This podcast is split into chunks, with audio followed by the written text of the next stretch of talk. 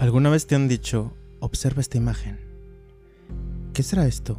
¿Un monstruo aterrador? ¿Dos osos amigables?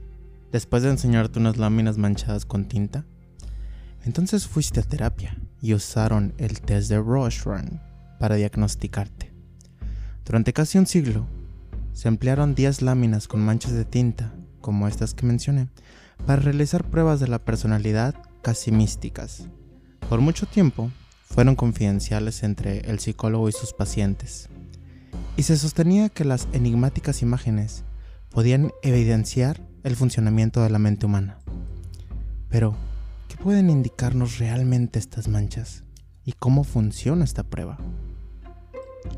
Inventada a principios del siglo XX por el psiquiatra suizo Hermann Rorschach, la prueba de Rorschach no se centra tanto en las cosas específicas que vemos, sino en nuestro enfoque general de la percepción.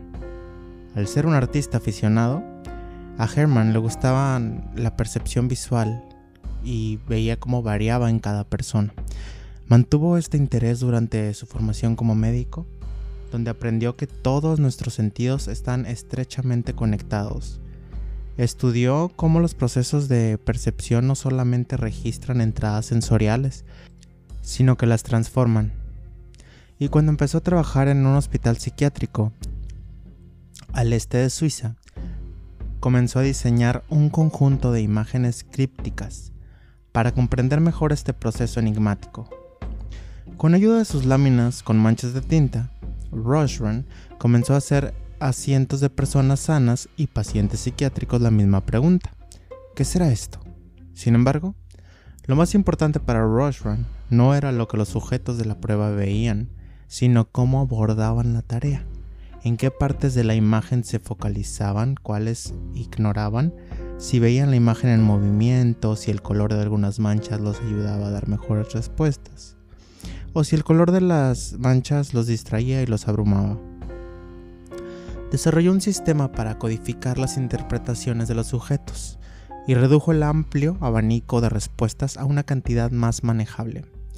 De esta forma contaba con medidas empíricas para cuantificar a todos los sujetos de la prueba, los creativos e imaginativos, los detallistas, los que veían el cuadro completo, los participantes flexibles capaces de adaptar su enfoque, y algunas personas se bloqueaban simplemente. Y ofrecían las mismas respuestas ante distintas láminas. Otros hacían descripciones fascinantes y poco comunes, las respuestas eran tan variadas como las láminas, que planteaban distintos tipos de problemas de percepción, algunos más sencillos de interpretar que otros, pero el análisis del enfoque general de los sujetos proporcionó un entendimiento real de su personalidad. A medida que Rorschach realizaba la prueba a más y más personas, los patrones comenzaron a acumularse. Los sujetos sanos con el mismo tipo de personalidad con frecuencia tenían enfoques similares, los pacientes que padecían el mismo trastorno mental también daban respuestas similares. La prueba se convirtió en una herramienta de diagnóstico fiable. Podía incluso diagnosticar ciertos trastornos que eran difíciles de identificar mediante los métodos disponibles en 1921. Restaurant publicó su sistema de codificación y 10 láminas que brindaban, según su opinión, la imagen más completa de la percepción humana.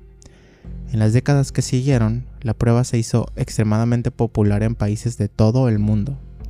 Hacia la década de 1960, ya se había administrado de forma oficial millones de veces en tan solo Estados Unidos. Desafortunadamente, tras menos de un año de haber publicado la prueba, Herman Rorschach falleció repentinamente. Sin su artífice que lo controlara, la prueba ideada a partir de numerosos datos recolectados metódicamente comenzó a usarse de formas especulativas de todo tipo. Algunos investigadores sometían a criminales nazis a esta prueba, con la esperanza de llegar a las raíces psicológicas del genocidio. Algunos antropólogos mostraban las imágenes a miembros de comunidades remotas como una prueba de personalidad universal. Los empleadores demostraban prejuicios al contratar, pues reducían la prueba a tablas de decodificación a medida que la prueba abandonó la clínica y se insertó en la cultura popular, su reputación entre profesionales y médicos se vino abajo. Ya no se incluían las láminas en ámbitos clínicos. En la actualidad, por ejemplo, la prueba sigue siendo controvertida.